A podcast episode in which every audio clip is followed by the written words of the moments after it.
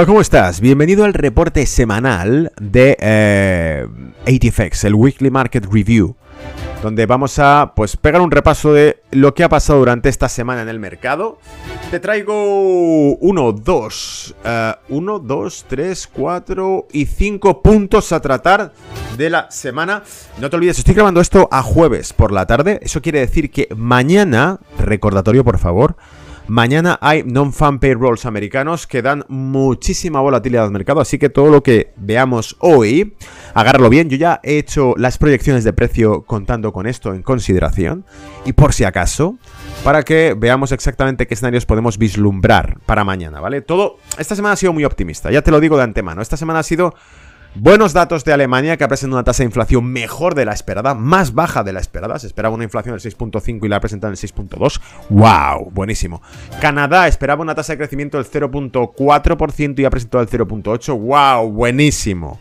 Canadá crece, Alemania ya pierde eh, los riesgos inflacionarios de Europa. Pero resulta que, eh, bueno, que te voy a dar detalles, porque por ejemplo, ese 0.8% de crecimiento de Canadá es básicamente casi la media de lo que crecía el año pasado y presentando una tasa de crecimiento al último trimestre, año pasado, el 0%. Sí, me he ido a hacer los deberes y he traído todos los datos de la evolución de esto, para que no fuese solamente el dato, release del dato, ¿no? El entregar el dato. Eh, vale, dicho eso, por cierto, que no se me vaya, voy a compartirlo primero. Ese disclaimer que te pongo siempre, ¿vale? Donde te digo que la información que comparto contigo es únicamente mi opinión, que no tiene por qué ser compartida por ATFX UK o ATFX Global Markets UK, y que además tampoco pretende ser ningún tipo de asesoramiento para ti porque no conozco tus circunstancias. No sé qué tipo de perfil de inversor tienes ni lo que quieres hacer con tu dinero. Por lo tanto, no quiero decirte qué hacer con él, ¿vale? Simplemente comparto contigo información para que la utilices, la utilices de la mejor manera posible y la que se te ocurra, ¿vale? Ojalá que sea de una forma productiva como el mercado lo pide. Bien, eh, dicho eso, vuelvo al tema. Te voy a contar sobre el techo de deuda. Eh, las claves, los chismorreos, qué se habla, qué no se habla, qué han pedido los republicanos, qué han pedido los demócratas, por qué ninguno está contento, porque tenemos, creo que son 71 republicanos han votado en contra y 46 demócratas han votado en contra, ¿vale? Y cada uno de los extremos, los republicanos porque básicamente consideran que es un recorte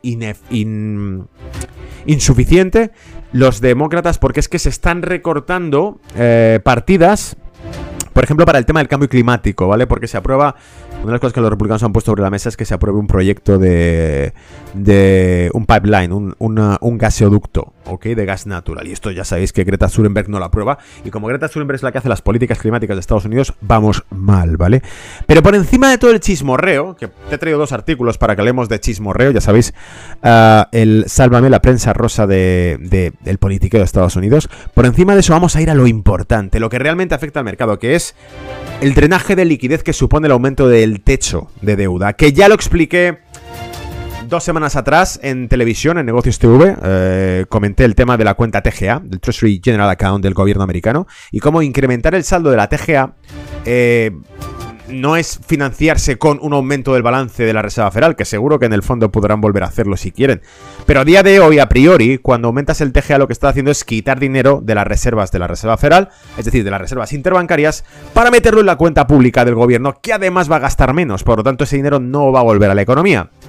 Conclusión, produce un efecto Uh, depresivo sobre la economía y sobre los mercados financieros efecto inmediato porque reduce la cantidad de dinero disponible en el mercado financiero.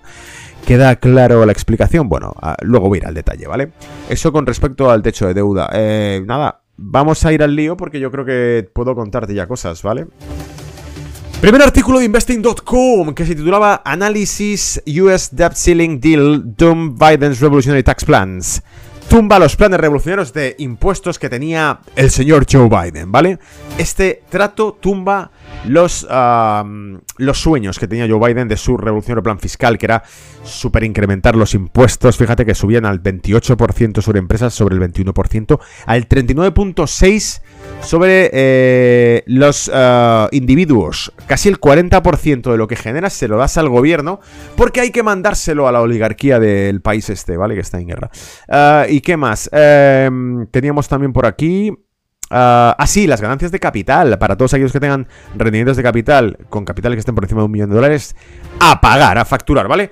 ¿Qué pasa? Que no están. Ha, habido una cosa que han analizado que está muy bien en este artículo. Te van diciendo básicamente que si no puede cumplir con su palabra en cuanto a las promesas fiscales que hizo, porque ganó la campaña con anunciando que iba a regalar dinero para todo el mundo y que además iba a poner impuestos a los ricos.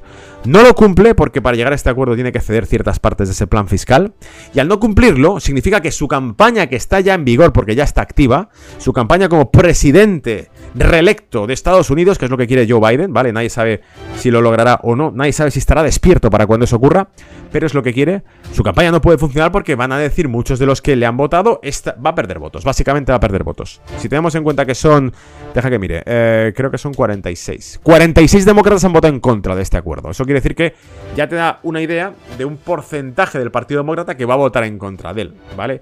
Y eso quiere decir que sus respectivos votantes, de esos 46 senadores, van a votar en contra de él probablemente, ¿vale? Pero es que los republicanos tampoco están contentos con esto, ¿vale? De hecho han especulado. Si por un lado tenemos la cara B del acuerdo es que el Partido Demócrata cree que Joe Biden va a perder apoyo popular en las elecciones.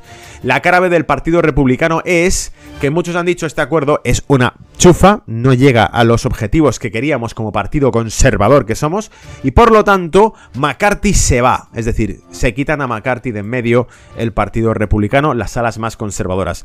Por eso vamos a la, eh, al magazine de Fortune.com que tiene titulado The Biden-McCarthy's Debt Ceiling Deal that no one like sales uh, through the house, living, bla, bla, bla, bla, como siga el título porque no lo puedo ver. Básicamente el acuerdo de Biden-McCarthy eh, del techo fiscal, que no le gusta a nadie en la casa, ¿vale? Y el próximo lunes es cuando el fondo del tesoro se quedará, según han dicho, sin dinero para pagar o para evitar el default. Este próximo lunes, ¿vale? Y dice, eh, y por favor recuerda, aquí el drama no está en si llega el default o no. Porque eso es lo que ya esperamos y lo que descuenta el mercado. Aquí el drama está en que si llega el default es malo. Porque mm, cae masivamente la confianza en el dólar, ¿vale? Significaría un default en el bono americano, en la deuda americana, cosa que nunca ha ocurrido y que es innecesaria porque ya te lo dijo Alan Grisman, siempre podemos imprimir dinero para pagar nuestras deudas, ¿vale? Eh, el riesgo de default es cero, lo dijo Alan Grisman, expresidente de la Reserva Federal. Bien, no importa.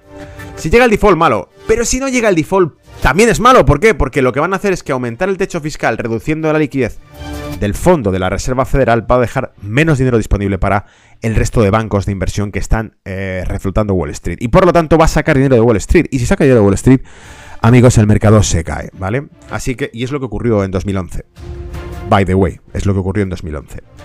Bien, eh, luego dice, los esfuerzos bipartidistas de los demócratas y los republicanos necesitarán pasar además una segunda objeción, que es el Senado, ¿vale? Tienen que pasar por el Senado también ahora. Así que cómete esa. Han pasado por el Congreso, ahora toca pasar por el Senado. Que probablemente pasen, ¿vale? Eh, ¿Qué pasa? ¿Cuál es la opinión del jefe a todo esto? ¿Qué es lo que ha dicho el señor eh, Donald Trump? Porque muchos esperaban, bueno, a ver qué dice Donald Trump. Bueno, pues Donald Trump, como dicen aquí en el artículo de Fortune, dice, ha mantenido el fuego, ha held the fire, ¿vale? Held his fire, o hold his fire, no ha disparado. ¿Y por qué no ha disparado? Porque básicamente ha dicho, it is what it is, es lo que hay. Básicamente ha dicho, es lo que hay, es lo que hay. Le han preguntado en un programa, eh, le ha preguntado Simon Conway en un programa de radio en Iowa, y el tipo ha dicho, es lo que hay, es lo que hay, ¿vale? Y dice, demócratas, again, ensure uh, leading the tally, uh, 71, vale.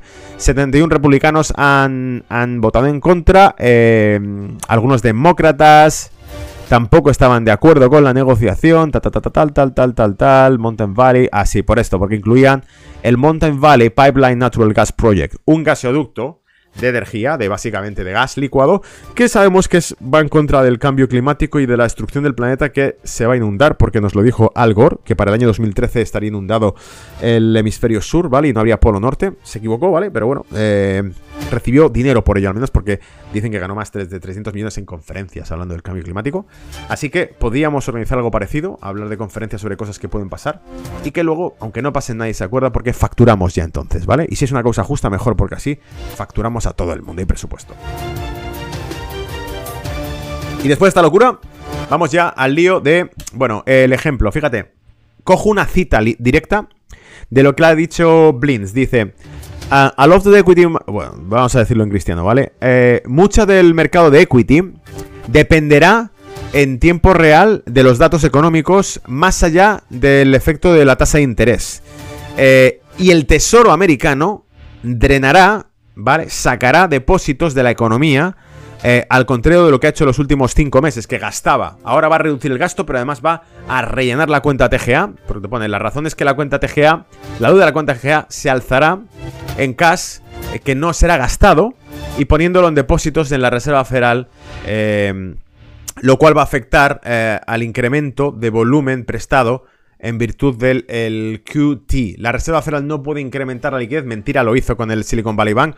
Se supone que no puede incrementar el balance porque estamos en un QT. Un QT es Quantitative eh, Tapering, tienen que reducir el balance. Tienen las manos atadas entonces para incrementar el balance de la Reserva Federal. Lo harían si Wall Street lo pide, pero ya lo sabemos, hacen trampa cuando quieren. Pero en teoría esto es lo que pasaría. No pueden incrementar el balance. Luego ese dinero que va a, coger prestado el gobierno americano en la cuenta TGA va a salir del dinero que está disponible ahora mismo en el sistema interbancario. Así que van a quitar el dinero disponible en el sistema interbancario. ¿Y de dónde va a salir ese dinero? Ya no va a estar disponible para los mercados, ya no va a estar disponible para los productos y activos de inversión. Por lo tanto, se espera una corrección de los mercados, igual que ocurrió en 2011 cuando esto pasó. Se aprobó el techo de deuda, se aumentó el balance de la TGA, se redujo el gasto público como contrapartida a ese acuerdo de aumento de techo de deuda y la economía sufrió cierta depresión y además hubo una corrección de casi un 20% en el Standard Poor's en los meses siguientes. Te hablo de lo que ocurrió. Sí, te estoy dando las claves del futuro, ¿vale? Si hay un acuerdo y el mercado sube, prepárate porque puede que los días siguientes haya sorpresitas. Y estás avisado, porque aquí contamos las claves de eso, ¿vale? Que nadie diga, no, yo no lo sabía. Este tipo, MacroAlf, at MacroAlf, ¿vale? Arroba MacroAlf en Twitter, explica con un diagrama muy bien por qué, te lo dice, eh, la emisión de bonos solamente, sin incrementar el balance de la Reserva Federal, eh, rellenando o incrementando el saldo de la cuenta TGA, reduce las reservas bancarias. Y te lo está contando con ejemplos muy sencillitos. Si aumento el saldo de la TGA con 100, y lo hago emitiendo bonos por valor de 100, la Reserva Federal tiene un drenaje de 100 eh, millones, billones, lo que quieras, como ejemplo, ¿vale? Un drenaje de 100 y los bancos pasan a tener eh, menos reservas disponibles a cambio de esos bonos del Tesoro americano que se han emitido por 100. Es decir, lo comido por lo servido. Están quitando dinero disponible en efectivo de las reservas para colocarlo bajo bono americano y dárselo a los bancos. Volvemos al mismo punto. La mayor parte de las reservas de los bancos están eh, bloqueadas en bono americano, que es lo que le pasó al Silicon Valley Bank. Vale, pues esto empeoraría la situación porque te estaría dando básicamente el ingrediente clave que perjudicó todo esto, ¿vale? Resacón. Eh, dicho eso, ya por fin Voy a gráficos, saco el Standard Poor's, el SP500 y puedo ver perfectamente cómo el movimiento que parece que por fin nos ponía por encima de los 4.200 puntos, cosa que os he comentado en la última sesión de mercado, se da la vuelta. Y estamos en 4.197. Parece que los 4.200 nunca terminan de conseguirse. Y te repito, mañana hay non-fan payroll. Y sí, si estás mirando el gráfico, estarás viendo que tengo puesto ciertas marcas de precio en 4.300 puntos, incluso en 4.315 puntos. ¿Por qué? Porque pienso que una dilatación de precio puede llegar hasta 4.300, pero que en el fondo em, hay suficientes factores macro que pueden complicar mucho el mercado y por lo tanto, el que enganche un corto aquí, si es cierto que los próximos meses va a haber problemas de liquidez, va a estar montado en el oro, ¿vale? Eh, o en el business, o en como quieras llamarlo. Pero recuérdate el disclaimer, no te digo qué hacer con tu dinero, ¿ok? Bien, me voy también al dato de Canadá, al GDP, a la tasa de crecimiento del Producto Interior Bruto de Canadá, que ha sido del 0.8%, cuando se esperaba que fuese el 0.4%. Increíble, fiesta infinita, ¿vale? Todos a celebrarlo, pero os he sacado de Trading Economics, evidentemente, cuál era la evolución del crecimiento interanual del PIB de Canadá. Y podemos ver que el año pasado estuvo entre el 0,6 y 0,8. Y que el último trimestre, de hecho, llegó al 0%. Luego un 0,8% desde un 0% está genial, está increíble. Pero es que va casi en la línea de lo que hizo el año pasado y terminó el año mal. No obstante, aún así, ¿cuál ha sido la respuesta del mercado? Pues te lo digo, el US CAT, el dólar contra dólar canadiense, ha caído. Esto significa que el dólar canadiense se ha fortalecido. Tiene sentido además, te pone aquí datos, por ejemplo, el tema de la economía doméstica. Em, la demanda interna de Canadá ha sido el 0.7 cuando se esperaba que fuese menor. Ah, ¿Qué más? La tasa anualizada de crecimiento se estima que es del 3.1 cuando habían eh, dado unas expectativas del 2.5. Es cojonudo, esto es buenísimo, ¿vale? El Banco de Canadá ha advertido de todas maneras que como la inflación es em, ¿cómo diríamos? Ah, se mantiene, la tasa de inflación no está disminuyendo del todo. Em, las expectativas tampoco son que haya un crecimiento muy fuerte real, ¿vale? Y por lo tanto, reducen a la baja las expectativas de crecimiento. Pero de entrada, lo que hemos visto ahora, este 0.8 interanual y 3.1 anualizado con una demanda interna de 0.7, es increíblemente bueno. Y eso es lo que probablemente trae que el dólar canadiense esté ganando terreno al dólar. Por eso el movimiento dólar CAT es bajista hacia 1.3525, pero atención, media de 200 te aparece ahí en 1.3525. ¿Qué pasa? Que con una media de 200 y 1.3525 que coincide además justo con el 50% del rango formado desde octubre del año pasado, que te iba de ese 1, ¿cuánto era esto? 1.39 aproximadamente, 1.38.50, 1.39, te iba hasta los 1... 33 más o menos, incluso 1.32.50, por ahí abajo, ¿vale? Esos rangos que se definieron, estamos al 50% de 1.35.25. Eso quiere decir que las posibilidades de que pivote el precio en esas zonas y vuelva a empujar al alza son altas. Esto sería un fortalecimiento del dólar frente al CAT, ¿vale? Habrá que verlo. ¿Cómo puede ocurrir esto? desplomes del petróleo, por ejemplo, o una resurgir como un fénix del dólar, que ya lo he comentado en más de una ocasión, ¿vale? ¿Y por qué digo esto? Porque el CAT, el dólar canadiense, está muy vinculado al petróleo. Por eso te he traído un gráfico que te muestra el US CAT Inverted, que básicamente es como si hubiesen puesto el CAT USD. ¿Vale? Ah, donde vemos que cuando sube el precio del petróleo, el movimiento del canadiense contra el dólar avanza. O mejor dicho, el dólar canadiense se cae. ¿Vale? ¿Y por qué? Pues porque el canadiense. Canadá es una de las mayores reservas de petróleo del mundo. Cuanto más caro está el petróleo, más vale el dólar canadiense, que es la moneda eh, del país con más reservas de crudo, de uno de los más potentes del mundo. Es una commodity caro en sí, como suelen llamarlo, una divisa commodity, ¿vale? Eso quiere decir que si el US CAT sube es porque el precio del crudo suele bajar. Y aquí tenemos los ejemplos de cómo se ha ido cayendo durante las últimas semanas, lo tenéis ahí. Tenemos movimientos que han pasado de los 80 dólares el barril a prácticamente los 70 dólares el barril, 10 dólares, perdón, de caída. Y nos trae precisamente un movimiento que nos, nos lleva desde el 1.3350 a 1.34 en dólar CAT hacia prácticamente nos subió hacia el 1.3650 más o menos, ¿vale? O sea que hizo un rally alcista el US CAT a la vez que el dólar, el, crude oil caía hacia 70 dólares el barril. Ahora bien, lo que puede ocurrir ahora es que llegando a 70 dólares el barril haga soporte, vuelva hacia los 80 y por lo tanto el US CAT vuelva a repuntar hacia los 1.38, ¿vale? Es solo una teoría está ahí puesta, no tenemos la bola de cristal. De hecho, si perfora los 70 dólares el barril, se puede desplomar a 65.50. Lo cual traería que el movimiento bajista en USCAN no ha terminado y que seguiría cayendo hacia los soportes del canal que estaría en torno al 1.30 y... 1.33, 1.32.50, ¿vale? Apúntatelo por ahí si quieres. Pero recuerda, no estoy aquí para decirte qué hacer con tu dinero. Eh, la tasa de inflación de Alemania, vamos avanzando un poco y así vamos cerrando el reporte semanal. La tasa de inflación de Alemania ha salido el 6.10 eh, y se esperaba que fuese del 6.5. Eso es muy bueno, ¿vale? Venía del 7.20 en mayo, 6.10, cuando se esperaba que saliese el 6.5, estupendo. ¿Qué pasa? Te lo pone aquí, expectation of how ECB fade. Las expectativas de un Banco Central Europeo halcón caen. ¿Vale? Las probabilidades de que el Banco Central Europeo sea duro, se ponga duro con la subida de tipos, disminuyen porque dicen, no, es que no hay inflación, está cayéndose sola, ¿para qué quiere seguir subiendo los tipos? Esa va a ser la excusa. Recuerda que aún así, la tasa de interés de Europa está desacompasada con la americana y todavía le queda por subir. La americana está en 5,25 si no recuerdo mal, la Europa está en el 3 y pico. Me parece que no llega al 4, en el 4. ¿vale? Entonces todavía le quedaría margen por subir. ¿Qué ocurre? Que en el euro dólar nos ha tenido un movimiento bajista, aunque ya ha rectificado un poco, pero ha llegado casi a estar el 1.0650, ¿vale? Lo tenéis ahí en gráfico. Eh, porque claro, si las expectativas de que la Reserva, perdón, que el Banco Central Europeo se ponga duro caen porque no hay inflación que combatir, significa que el eurodólar se cae porque ya no va a subir. El, la, política del Banco Central Europeo no va a ser de hacer un euro duro y por lo tanto el euro contra dólar ya no gana tanto terreno y empieza a enfriarse. El euro se enfría y por lo tanto la, cae la cotización euro contra dólar, ¿vale? Pero más cosas, te traigo también el DAX para que le eches un vistazo, porque el DAX ha ido dando tres latigazos alcistas desde septiembre de 2022 recuperando mercado a medida que se iba mm, activando las políticas para contener la inflación.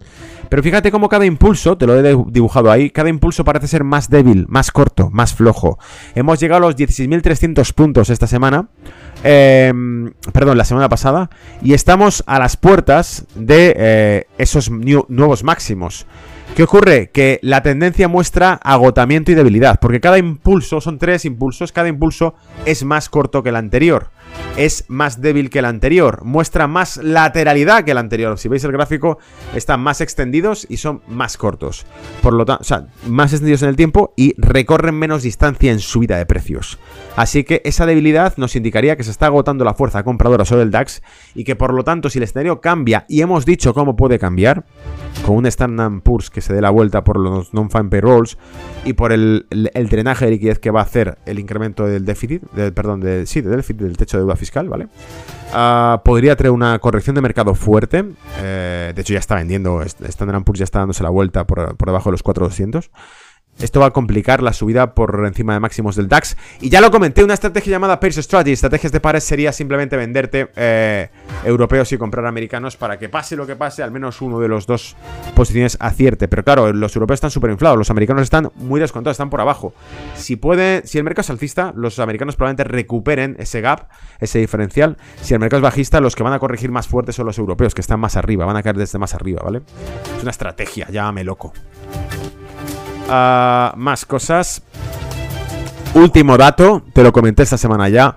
El récord de capitalización de Nvidia hecho el martes, 200 billones, máximo récord de capitalización en un solo día hecho por una compañía, superando los 191 billones hechos por Amazon, perdón, sí, por Amazon, los que hizo Apple en 2022 eh, enero, que fueron 180 billones de dólares, Microsoft hizo 150 billones de dólares en marzo de 2020 y Tesla hizo 144 billones de dólares en un solo día en 3 de enero de 2022. Estos son 200 billonacos, ¿vale? Hechos por eh, Nvidia en un solo día en mayo 25 2023.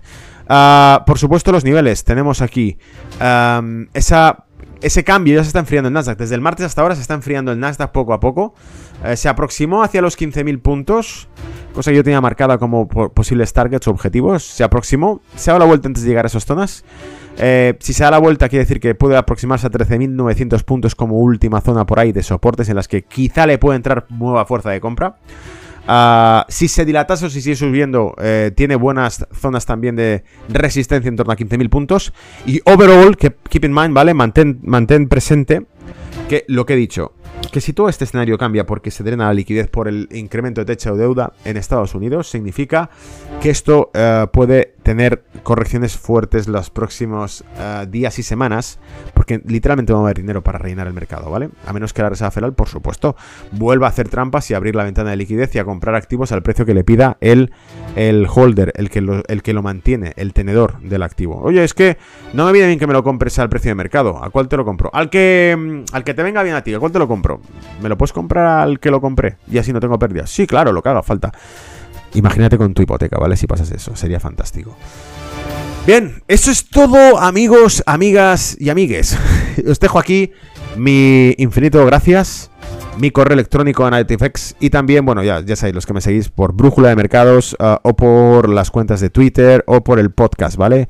Que seguiremos aquí activos. Nos vemos. Chao.